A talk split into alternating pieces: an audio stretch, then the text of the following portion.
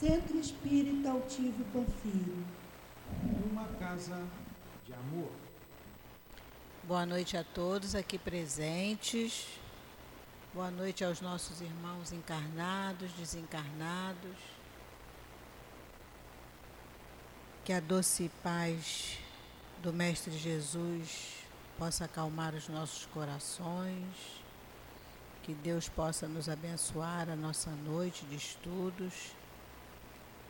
É, quem hoje nós vamos continuar o estudo do Evangelho. Nós estamos ainda estudando o capítulo 17, é, Sede Perfeito. O item hoje a ser estudado vai ser o item 11, que tem como título Cuidar do Corpo e do Espírito. Quem vai fazer o estudo é o Alcide Geraldo, ele deve estar chegando. Quem vai fazer a sustentação no momento do passe é a Daniela, que é trabalhadora da nossa casa. E a sustentação é a lição do livro Caminho, Verdade e Vida, lição de número 147, que tem como título Um Desafio. Eu vou passar alguns avisos.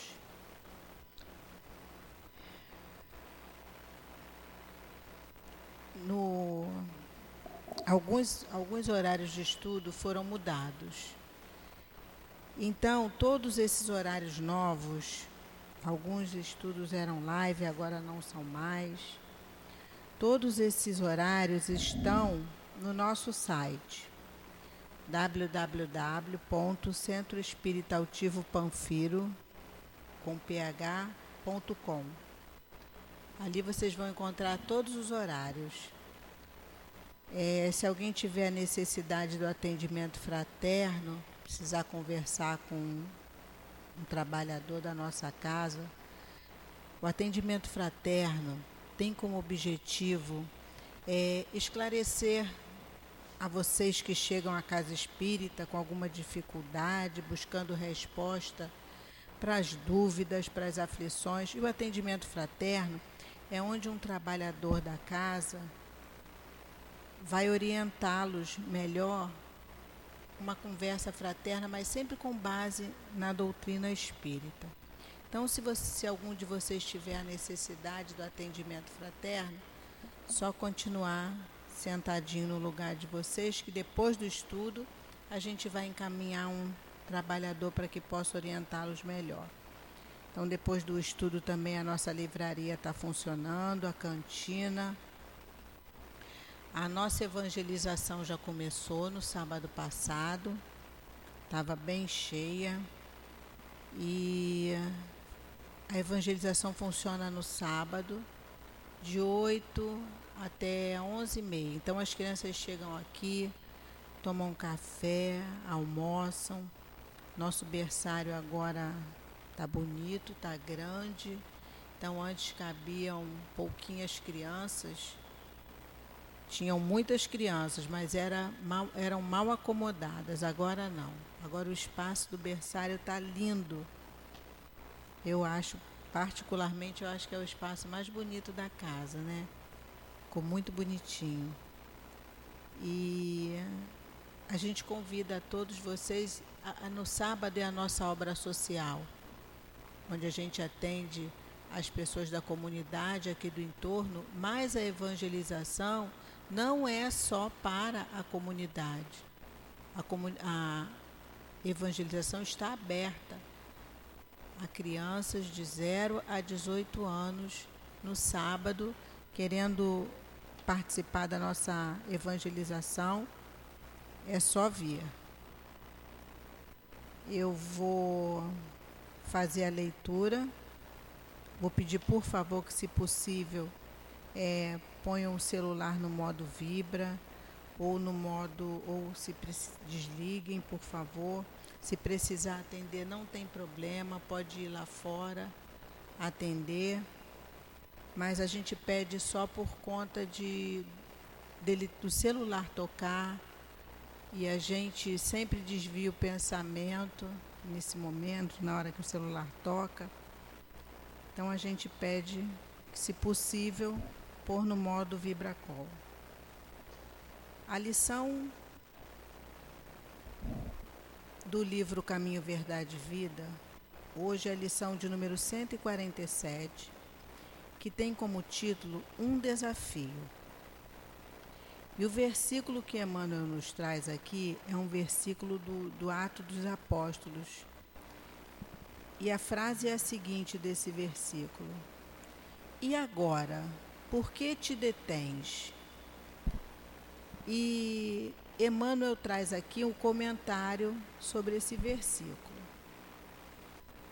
Relatando à multidão sua inesquecível experiência às portas de Damasco, o apóstolo dos gentios conta que, em face da perplexibilidade que o defrontara, perguntou-lhe Ananias em advertência fraterna: E agora, por que te detens? A interrogação merece meditada por todos os que já receberam convites, apelos, dádivas ou socorros do plano espiritual. Inumeráveis beneficiários do Evangelho prendem-se a obstáculos de toda sorte na província nebulosa da queixa. Se felicitados pela luz da fé, lastimam não haver conhecido a verdade na juventude ou nos dias de abastança. Contudo, na idade madura ou na dificuldade material, sustentam as mesmas tendências inferiores que lhe marcavam as atitudes nos círculos da ignorância.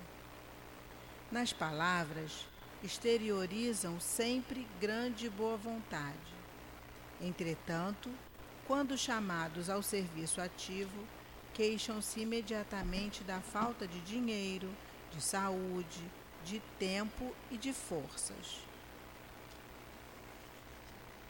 São operários contraditórios que, ao tempo do equilíbrio orgânico, exigem repouso e, na época da enfermidade corporal, alegam saudades do serviço.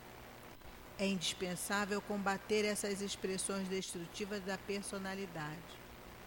Em qualquer posição e em qualquer tempo, estamos cercados pelas possibilidades de serviço com o Salvador e para todos nós, que recebemos as dádivas divinas de mil modos diversos, foi pronunciado o sublime desafio.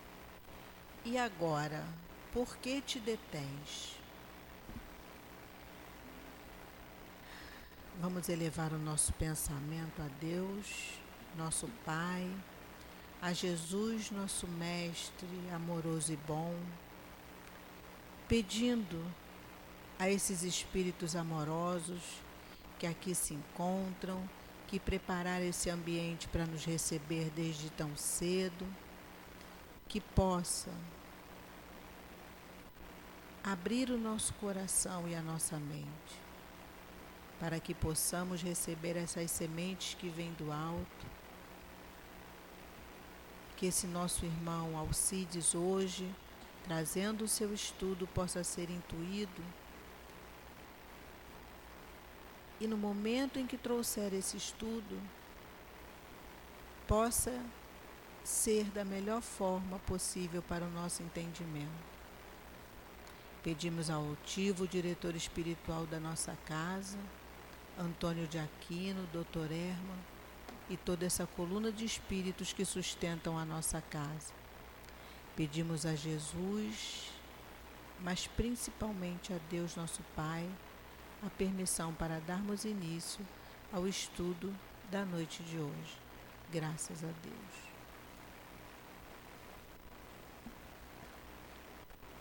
Eu vou ler um trechinho do, do estudo que o Alcides vai fazer para a gente hoje. Seja bem-vindo.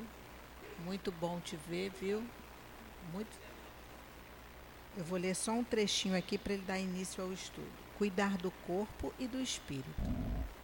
A perfeição moral. A perfeição moral consiste na tortura do corpo? Para resolver essa questão, apoio-me em princípios elementares e começo demonstrando a necessidade de cuidar do corpo, que, segundo as alternativas de saúde e de doença, influi de uma forma muito importante sobre a alma, pois é preciso considerá-la como prisioneira da carne. Para que essa prisioneira viva se movimente e até mesmo conceba as ilusões da liberdade, o corpo deve estar são, disposto e vigoroso. Façamos a comparação. Eis que os dois estão em perfeito estado. Que devem eles fazer para manter o equilíbrio entre suas aptidões e suas necessidades tão diferentes? Eu vou passar a palavra agora para o Geraldo. O estudo vai até 10 para as 8. Ele está atrasado. É, está atrasado. O relógio ali está atrasado. Vai até 10 para as 8. Bom estudo, Geraldo. Bem, gente. Opa. Tá. Bem, gente, boa noite a todos. A chuva cai, mas ela é necessária. O sol vem, também é necessário. Tudo é necessário à vida na terra. Então nos compete é entender e aceitar como as necessidades do momento são direcionadas por Deus para o nosso crescimento. A gente observa que no tema de hoje há uma dicotomia: espírito e corpo. Afinal, quem somos nós? Somos o corpo ou estamos no corpo?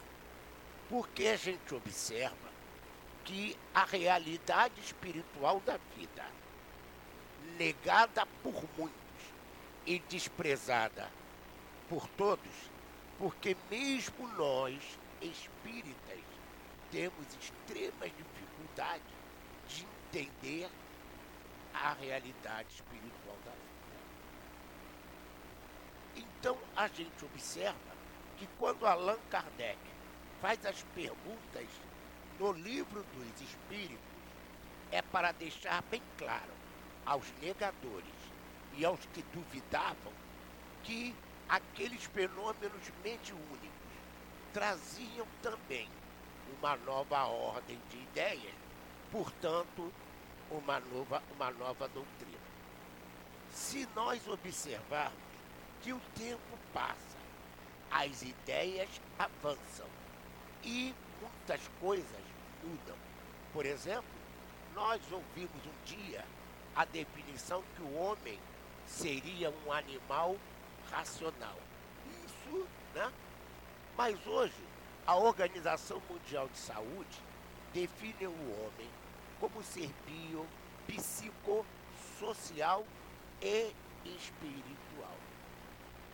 Embora ela não defina claramente o que é esse espiritual, mas já fica clara a ideia de que o materialismo está sendo afastado. E a OMS é uma instituição científica e não uma instituição religiosa. Então a realidade espiritual da vida já deixa de ser uma concepção meramente religiosa para também ser uma concepção científica. E qual é o instrumento que nós temos para comprovar a realidade espiritual da vida? A mediunidade. É através do exercício da mediunidade que os espíritos se comunicam e falam conosco. E qual é a conclusão que foi tirada das comunicações mediúnicas?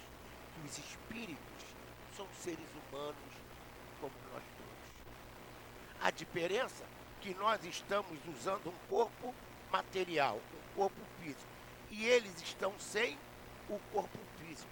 Ah, mas espera aí, Sr. Cid. Tudo bem. Mas por que e para que isso? Qual é o objetivo da vida? Se nós perguntarmos aqui, quem quer sofrer? Quem quer morrer? Ninguém. Ninguém quer sofrer, ninguém quer morrer. Opa! Hoje, a própria ciência já fala em multiverso, em muitas dimensões. Então, a própria ciência já reconhece que a vida se manifesta em dimensões outras além da que nós vivemos. E nós vivemos no mundo tridimensional, ó. comprimento, largura, altura. Vivemos no mundo a três dimensões. Albert Einstein, na sua teoria da relatividade, introduz a quarta dimensão, o espaço-tempo. Porém, vocês já ouviram falar em Hubble? Na verdade, isso é uma homenagem ao grande cientista Hubble, um dos astrônomos que descobriu a tal fuga das galáxias. Opa, peraí, seu E aí, a astronomia, ainda hoje, define o nosso sistema solar da seguinte maneira: uma metagaláxia com uma característica de espaço-tempo diferente de muitas outras espalhadas no universo. O que isso quer dizer então? E isso quer dizer que a vida não está só na Terra. Que existem muitas moradas na casa do Pai. Moradas físicas e moradas extrafísicas. A gente observa também que quando os espíritos se manifestam, você tem espíritos em diferentes estados de consciência ou evolução.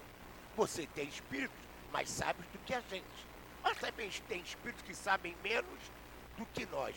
Resumo disso você aprendeu na sua aula de biologia, o darwinismo, que a evolução se deu do mineral para o vegetal, do vegetal para o animal, do animal para o homem.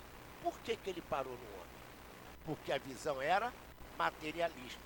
Porém, nesse belíssimo livro aqui, Em Busca de Sentido, o Dr. Viktor Frankl. Quem é o Dr. Viktor Frankl? judeu, chefe da neurologia do Hospital Rothschild em Viena. Quando as tropas nazistas invadem Viena, destroem o hospital e o Dr. Viktor Frankl é levado prisioneiro. Ele passa três anos no campo de concentração, inclusive o famoso campo de Auschwitz. Mas este homem, uma grandeza, ele começa a questionar no campo de concentração. Você vê uma história interessante. Qual é o sentido da vida? Qual é o sentido de tudo isso? Será que a vida é sofrer? Ou será que a vida é superar o sofrimento? Ouçam o que esse homem diz na página deste livro.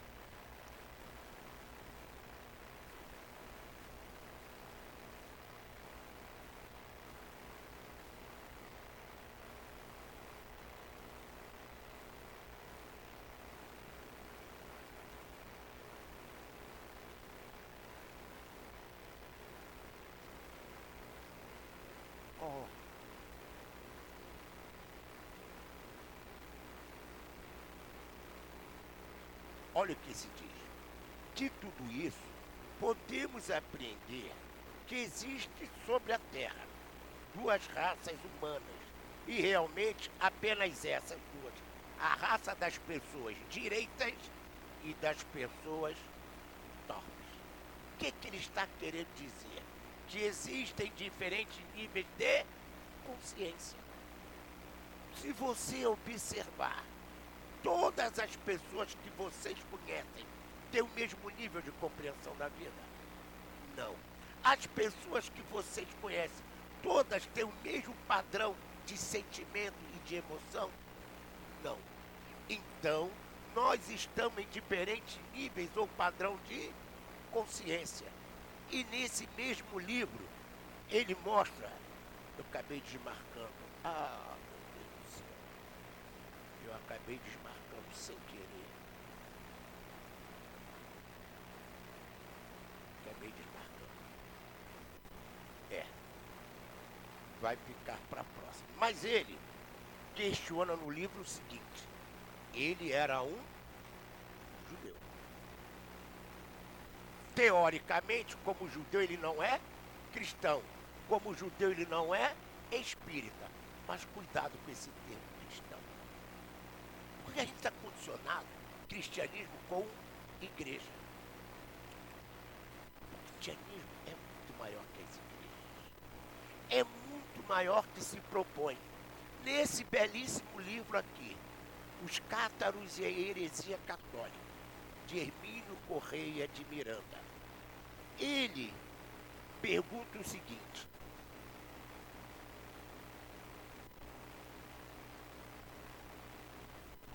Por exemplo, o catarismo é uma nova proposta religião?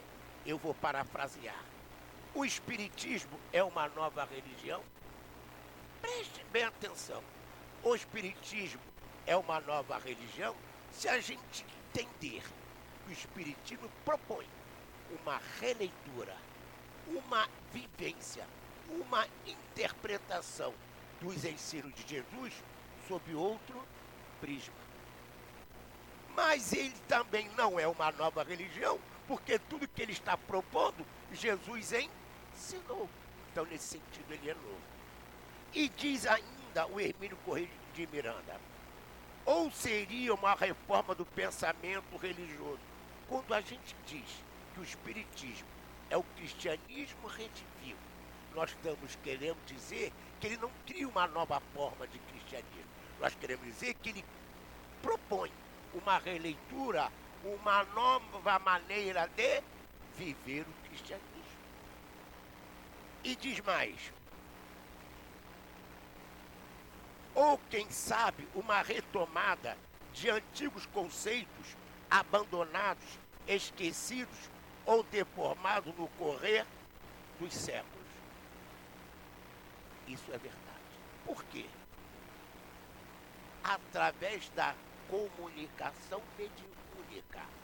Uma das propostas da doutrina espírita é o reconhecimento da reencarnação que foi abandonada e desprezada pelas correntes chamadas cristãs igrejistas.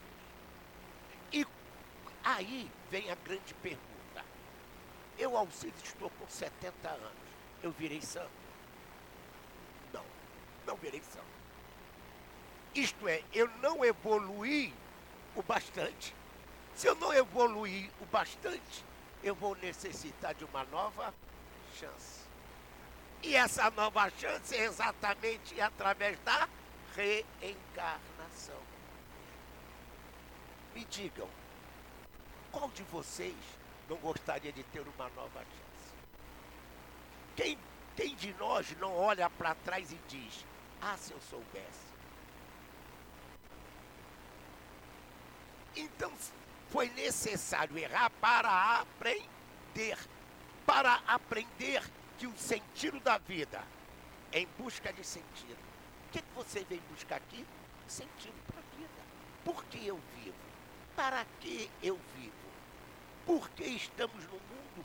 Para que estamos no mundo? Qual é o sentido da vida? Porque uns parecem tão felizes, outros parecem tão sofridos. Porque para uns tudo parece dar certo, para outros tudo parece dar errado é aquele que é vítima da enchente e aquele que nada atinge. Será que Deus criou uns seres para a felicidade e outros para o sofrimento? Sendo assim, Deus não seria justo.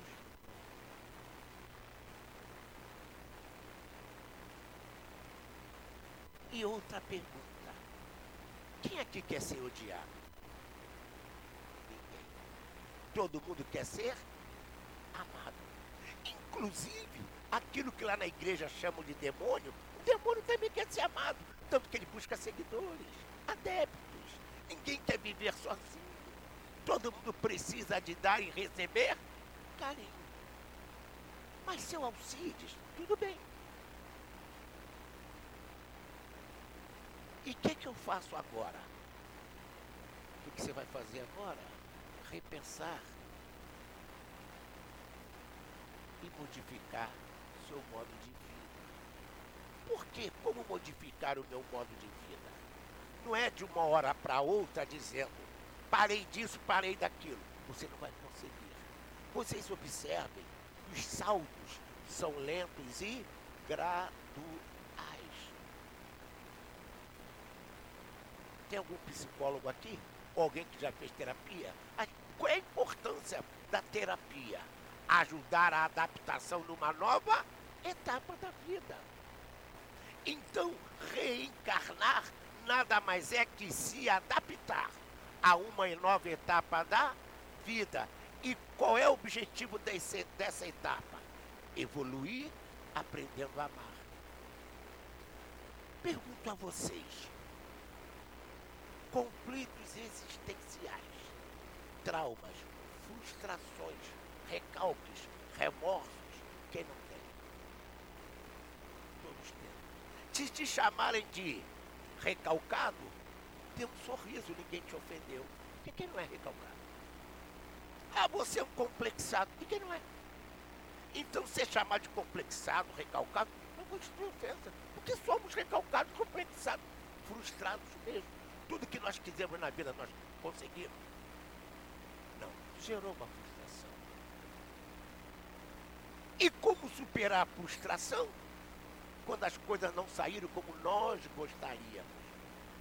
Como superar? E exatamente aí é que está a divisão do corpo e do espírito. Qual é a função do corpo? Instrumentalizar a evolução do espírito. E como é que eu tenho a certeza que eu sou um espírito? As práticas mediúnicas revelam. Não precisa ir na universidade. Cada um de nós, no seu dia a dia, na sua vida familiar, sabe de um episódio de manifestação espiritual. Isso depende de crença. O que a crença faz é mudar a nossa leitura desse mesmo fenômeno.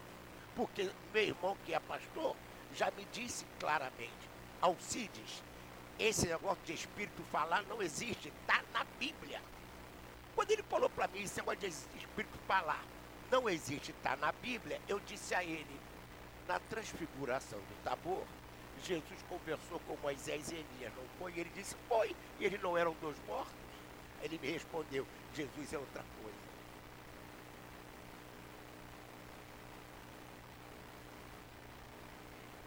E mais ainda, já que estamos falando de Jesus,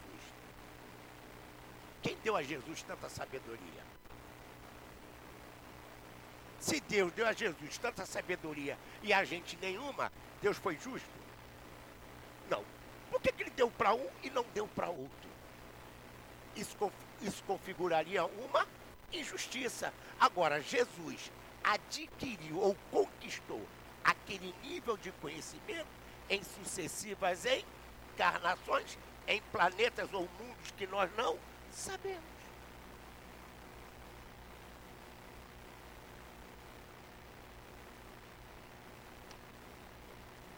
Hoje à tarde, eu fui a Tijuca fazer uma palestra. E o tema da palestra era o amor e a saúde.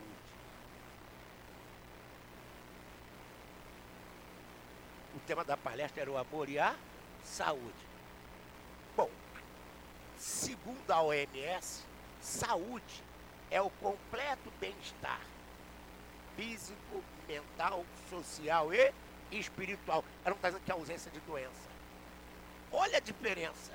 Saúde não é ausência de doença, é como eu encaro a minha doença. É diferente. Totalmente diferente. Em agosto, eu operei um câncer. Aí você assim, ih, seu Alcide, o senhor operou um câncer? Sim, e o senhor está aqui fazendo palestra? graças à doutrina espírita.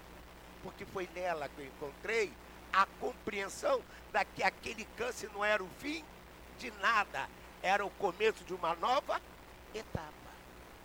Que o corpo que eu tenho é instrumento para o aperfeiçoamento do espírito que eu sou. Então, e como é que o espírito evolui? Em sucessivas encarnações, passando por provas e expiações. Então, as doenças degenerativas não são punição nem castigo, são oportunidades da gente se renovar, crescer e evoluir. Por incrível que pareça, já que eu falei do câncer que eu tive, mas antes de fazer a palestra hoje à tarde, eu fui ao oftalmologista, porque eu tenho glaucoma. Ei, que beleza, né? Isso tudo, aí repare, fui para o glaucoma. E um espírito que foi médico na Terra e exerce a medicina, continua exercendo a medicina do outro lado. Uma amiga nossa foi levar o irmão para um atendimento mediúnico com esse espírito, já que o irmão também estava com câncer. E esse espírito, sem que ninguém perguntasse, diz o seguinte: quem de vocês conhece o Alcide? Eu. Aí a moça, a minha amiga disse, eu conheço um. Ele disse assim, esse que a senhora conhece, a senhora vai mandar o meu abraço para ele. Era dia do meu aniversário. Vejam que coisa estranha. E mais ainda, e quem ficou, como diz a garotada, bolado, fui eu que eu fiquei me perguntando, como é que ele me conhece? De onde que ele me conhece? Eu fiquei com esse pensamento, mas não conversei com ninguém. Só eu pensava assim. Fiquei, peraí. Um belo dia, chego eu numa casa espírita para fazer uma palestra. A diretora me chamou e disse, seu Alcides, tem o recado do doutor fulano de tal para o senhor. Aí, Hã? Ele mandou dizer ao senhor que o senhor e ele se conhecem desde o século XVII na aula. Ninguém sabia disso. Olha a prova. Olha a prova. E mais ainda. Uma ocasião eu cheguei em casa e disse à minha esposa, não vou mais fazer palestra. Não sou obrigado, não quero mais. Pasmem. Só eu e minha esposa sabíamos disso. Isso foi na sexta-noite. No domingo, eu fui a Caxias fazer uma palestra. Quando terminou a palestra, a senhora disse assim para mim, seu Vides, preciso muito falar com o senhor. Eu disse, pode não. Sua mãe é Clotilde? Eu disse, é, o Clotilde é o nome da minha mãe. Sua mãe mandou dizer ao senhor para o senhor não parar de fazer palestra.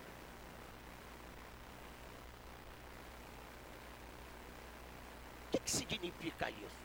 Um aviso de que eu vim com esse compromisso de fazer essas palestras. Para quê? Para eu me tornar uma pessoa melhor. Para que eu pudesse reparar os enganos do passado. Sofrimento não repara. O que repara é o bem. Então precisamos aprender a fazer o bem. E o que é o bem? Uma prece. É um grande bem. Um passe é um grande bem. Às vezes o silêncio para não ofender e não magoar. É- tudo isso é a separação do corpo e do espírito. Aí vocês vão dizer assim, mas Alcides. Joana de Ângeles. Ah, Joaninha. Ah, Joaninha. Cadê Joaninha, Joaninha? Ah. Corpo humano. O organismo é excelente máquina, constituída por equipamentos delicados que são comandados pelo espírito através do cérebro. Então, gente, quem pensa, quem sente, quem ama, quem desama é o espírito através do corpo. Mas se eu não cuidar, você cuida do seu computador? Cuida. Você cuida do seu celular? Cuida. Você cuida do seu carro? Cuida. Você cuida do seu instrumento de trabalho? Cuida. Então cuide do seu corpo. Que ele é o seu instrumento de aprimoramento intelectual e moral. Mas, seu Alcides, eu já fiz tudo isso. Eu vou para academia, eu malho, eu só como alimento orgânico, estou cheio de doença. Essas doenças do corpo são a cura do espírito. Como vocês gostam de ouvir história, vou contar mais uma história. Alcides teve um problema nas cordas vocais. O Alcides é professor de química. Como eu podia dar aula sem falar? Então, olha o problema, hein? Pois bem. Fui a vários otorrinos. Sabe o que, que eles me perguntaram? Seu Alcides, o senhor fuma? Eu nunca fumei, doutor. O senhor bebe? Eu nunca bebi. O senhor está mentindo. Todos falavam para mim. O senhor tem garganta de quem fuma e de quem bebe muito. Mas, doutor, eu fumei e nunca bebi. E lá disseram para mim, se o senhor bebesse ou fumasse, o senhor estaria com câncer na garganta. O que, que significa isso? Que muitas vezes a doença se manifesta pelos nossos maus hábitos. E também pode acontecer que, na sua programação kármica, como na minha, os seus hábitos podem manifestar as doenças do perispírito. Então dá para ver que eu, em outras encarnações, fui fofoqueiro, maledicente, caluniador, fumante, bebedão. E agora tudo isso é para a limpeza do perispírito. Não é punição nem castigo. É oportunidade de crescimento e evolução. Inclusive eu falei no glaucoma, não falei no meu glaucoma? Pois bem, vou te contar outra história do glaucoma. Esse mesmo espírito, ele me ama, ele me adora. Cheguei numa outra casa espírita para fazer uma palestra e recebi o seguinte aviso, ó, o doutor fulano de tal está lá em cima dando atendimento. Pediu para quando o senhor, assim, o senhor chegasse, o senhor fosse lá falar com ele. Eu digo, ai meu Deus, lá vem porra. Quando eu cheguei, ele disse assim para mim, ô Alcides, você está com glau glaucoma? Eu disse, sim, doutor. Você sabia, Alcides, que no seu mapa kármico estava previsto você ficar cego aos 40 anos. Aí eu digo, não, doutor. Aí, né, o coração disparou. Quem quer ficar cego? Ninguém, muito menos eu. Aí eu disse assim, não, doutor, quantos anos você tem? Eu falei 70. E você ficou cego? Não. Então usa o colírio e para de reclamar. Usa o colírio e para de?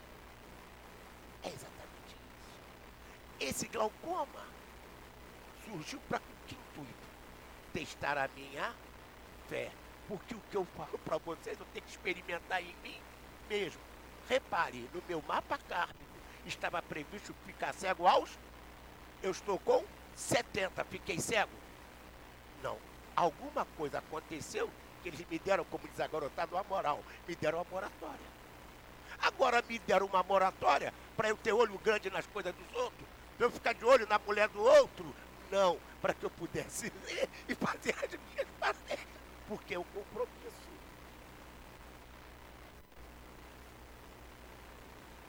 Então vocês estão vendo que eu vim de lá bem recomendado, não é isso? Então, minha gente, Joana de Ângeles, continua, vamos continuar com ela. Ela sabe mais do que nós todos. O corpo é veículo dútil ao pensamento, sujeito aos sentimentos e vítima das emoções. Opa! Todo pensamento, todo sentimento é uma onda. Lembra aquela música? Onda, olha a onda. Todo pensamento, todo sentimento é uma onda. E toda onda transporta energia. Se você é invejoso, maledicente, caluniador, qual é a energia que circula no seu corpo? Boa ou ruim? Vocês estão vendo a importância da prece? Vocês estão vendo a importância do passe? Vocês estão vendo a importância da boa leitura, da boa conversa? Porque a boa leitura, a boa conversa, o passe mudam as ondas do pensamento, dos sentimentos e das emoções. Vão limpar o corpo. E mesmo que uma doença kármica venha, os teus bons sentimentos, os teus bons pensamentos, as tuas boas ações vão diminuir o impacto dessa doença? Com certeza. Lembra de André Luiz? Lembra, lembra? Ele estava onde? Ah, no umbral. E o que? No momento em que ele orou, ele sintonizou com o mentor. Então, quando você ora, você sintoniza. Quando você pensa, você sintoniza. Quando você sente, você sintoniza com as forças da mesma natureza do teu pensamento, do teu sentimento e da tua oração. Vou lhes contar mais um caso. A minha cunhada, irmã de minha esposa, o marido estava de caso com a pastora da igreja que eles frequentam. Disseram o seguinte: a culpa foi do demônio que entrou neles. Mas nós espíritas trocamos o demônio pelo obsessor. Fulano está obsidiado. Opa! O obsessor dá defeito a alguém? O defeito é de quem? Nosso. Pelos maus pensamentos, pelos maus sentimentos, nós nos colocamos em sintonia com quem? O obsessor.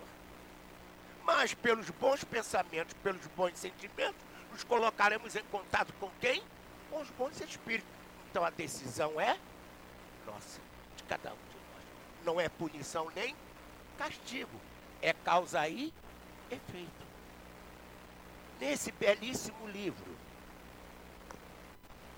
Universo e Vida, Ação Mentomagnética, o pensamento é uma radiação da mente espiritual dotada de ponderabilidade e propriedade química-eletromagnética você foi para a escola e estudou os neurônios, os neurônios.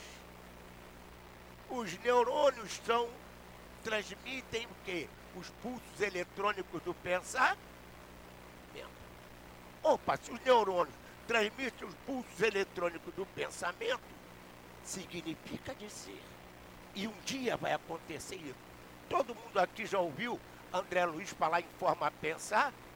Pensamento. Se o pensamento é ponderável, ele pode gerar uma imagem. Oh, nada demais. Por exemplo, televisão. A Globo emite uma onda.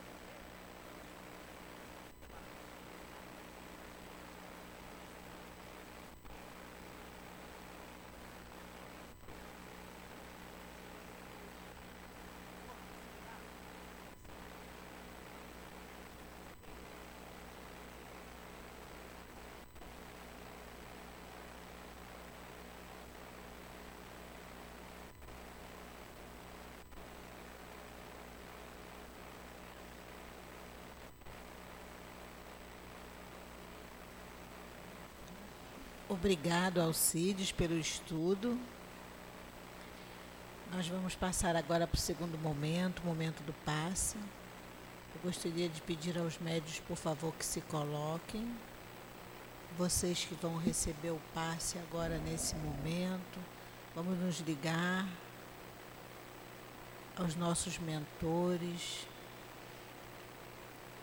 pedir a Jesus, o nosso médico maior, a espiritualidade amiga que preparou o nosso ambiente para receber a cada um de vocês. Que nós possamos ser merecedores dos fluidos renovadores, que esses fluidos possam renovar cada célula do nosso corpo, Senhor. Que possamos ser merecedores da cura que viemos buscar na tua casa. Que seja em nome de Jesus e, acima de tudo, em nome de Deus, que possamos dar início ao momento do paz. Graças a Deus. Boa noite.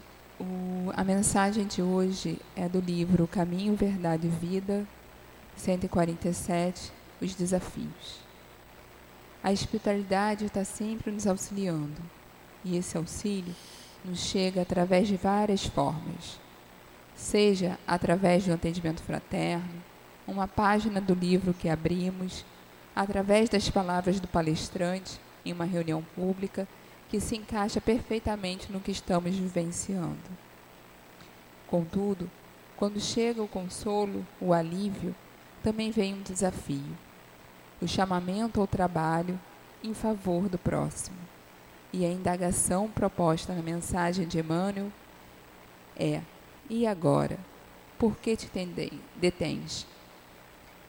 Nós, quando recebemos o auxílio do Cristo, vem a calmaria e ficamos agradecidos pela ajuda recebida.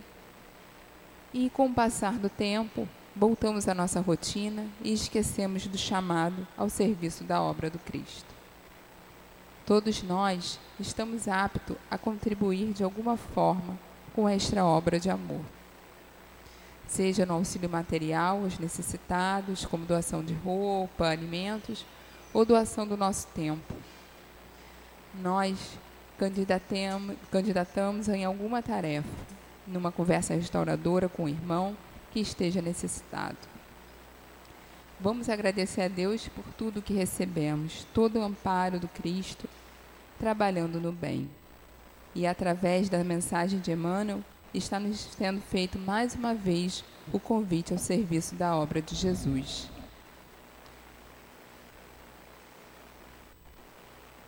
Emmanuel, ele termina a mensagem falando assim: Em qualquer posição e qualquer tempo, estamos cercados pelas possibilidades de serviço com Salvador. E ele enfatiza: E para todos nós que recebemos dádivas divinas de mil modos diversos, foi pronunciado o sublime desafio: E agora, o que te detens? E se pararmos para pensar, vamos ver quantas dádivas nós recebemos. E aí surge a indagação: o que fizemos com ela?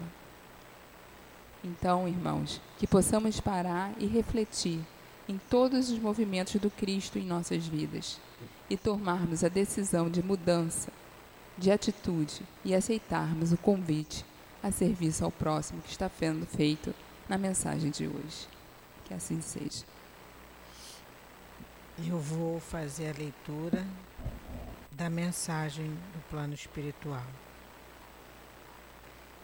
Paz a todos que estudem e trabalhem com amor, que tenham coragem e forças, não para lutarem entre si, mas para enfrentarem os ataques do mundo.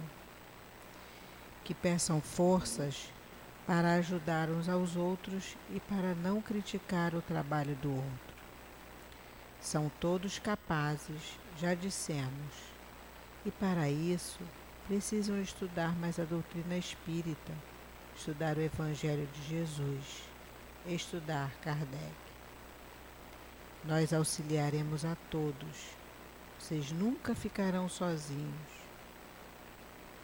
se procurarem seguir o Evangelho de Jesus. A doutrina espírita existe para esclarecer vocês, assim como nós também fomos esclarecidos. Nós pedíamos ajuda ao Pai e sabíamos ouvir os irmãos que nos auxiliavam. Hoje auxiliamos vocês porque somos direcionados a isso. Também não fazemos o que queremos. As ordens vêm do mais alto. Para tudo existe uma ordem, uma organização.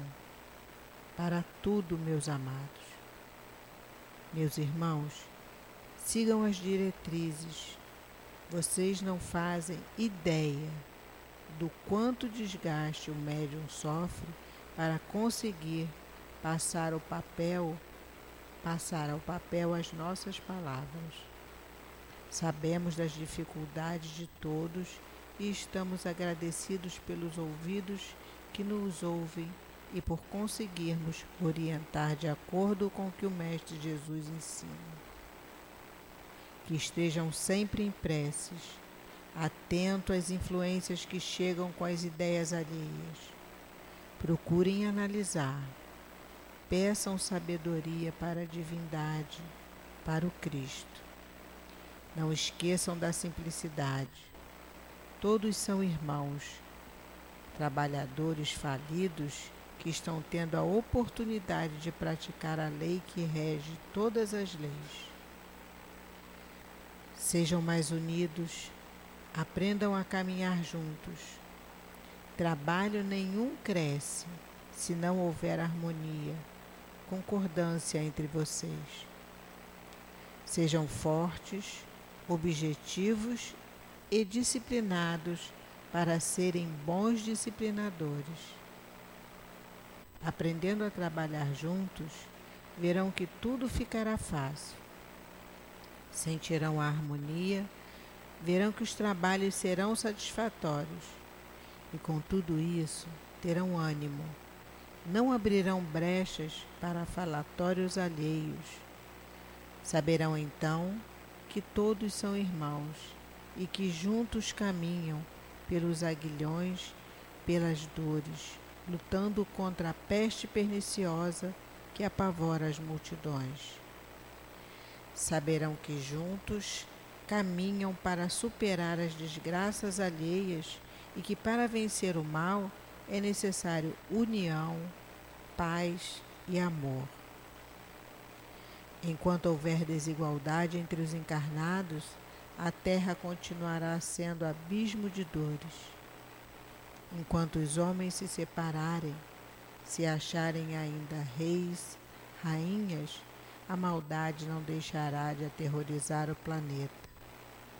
Enquanto vocês não aprenderem a trabalhar juntos, não aprenderem a serem unidos, sofrerão grandes ataques. Nós estamos alertando não pedimos que sejam santos, mas alertamos quanto ao mal que faz sombra sobre a terra. Alertamos como devem se comportar em meio a tantas desordens. Alertamos que são todos, mas todos, filhos do mesmo Pai. Alertamos que para seguirem precisam estar juntos em um só pensamento Alertamos que vigiem, façam preces para que tudo se organize na humanidade. Alertamos para o crescimento de vocês, para que aprendam a ajudar o irmão que, desamparado, chora lamentando a dor que o assola. Vocês podem enxugar essas lágrimas que também um dia choraram. Alertamos e orientamos com amor para que nós também sejamos satisfatórios em tudo o que fazemos. Que o Pai de amor tenha misericórdia de todos nós, para conseguirmos levar o que o Mestre Jesus nos ensina para multidões nos abismos que se abrem a todo instante. Que juntos saibamos o que fazer em meio a tantas dores. Pedimos ajuda também a vocês, irmãos, que um dia caminhamos juntos, encarnados, e hoje, como espíritos imortais que somos, continuamos os árduos trabalhos que a nós foram direcionados. Somos irmãos que outrora também falhamos, mas com disciplina e auxílio dos irmãos que nos ajudaram, vencemos etapas. Sabemos que falta muito e precisamos trabalhar muito para um planeta melhor. Juntos, nós e vocês, alavancaremos o progresso. Juntos, com fé, mas com muita sabedoria. Paz a todos vocês, trabalhadores. São todos, mas todos irmãos que precisam saber que ninguém, ninguém tem diferença para o Pai. Paz, um guia e trabalhador para o Cristo. E assim, Senhor, nessa vibração de paz, de amor e de tranquilidade em nossos corações, te pedimos que continue conosco, nos acompanhe aos nossos lares e que lá chegando, Senhor, possamos continuar sendo esse ponto de luz, de amor e de harmonia que desta casa de amor levamos. Agradecida a direção espiritual da nossa casa, o nosso querido altivo, Dr. Erma, Antônio de Aquino e toda essa legião de espíritos que sustentam a nossa casa. O nosso agradecimento pela oportunidade na tua seara, Senhor. Pedimos a Jesus, pedimos a Deus nosso Pai a permissão para darmos por encerrado os trabalhos da noite de hoje na nossa casa. Graças a Deus.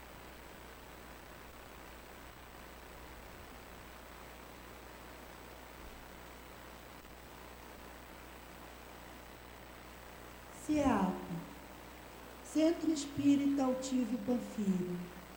Uma casa de amor.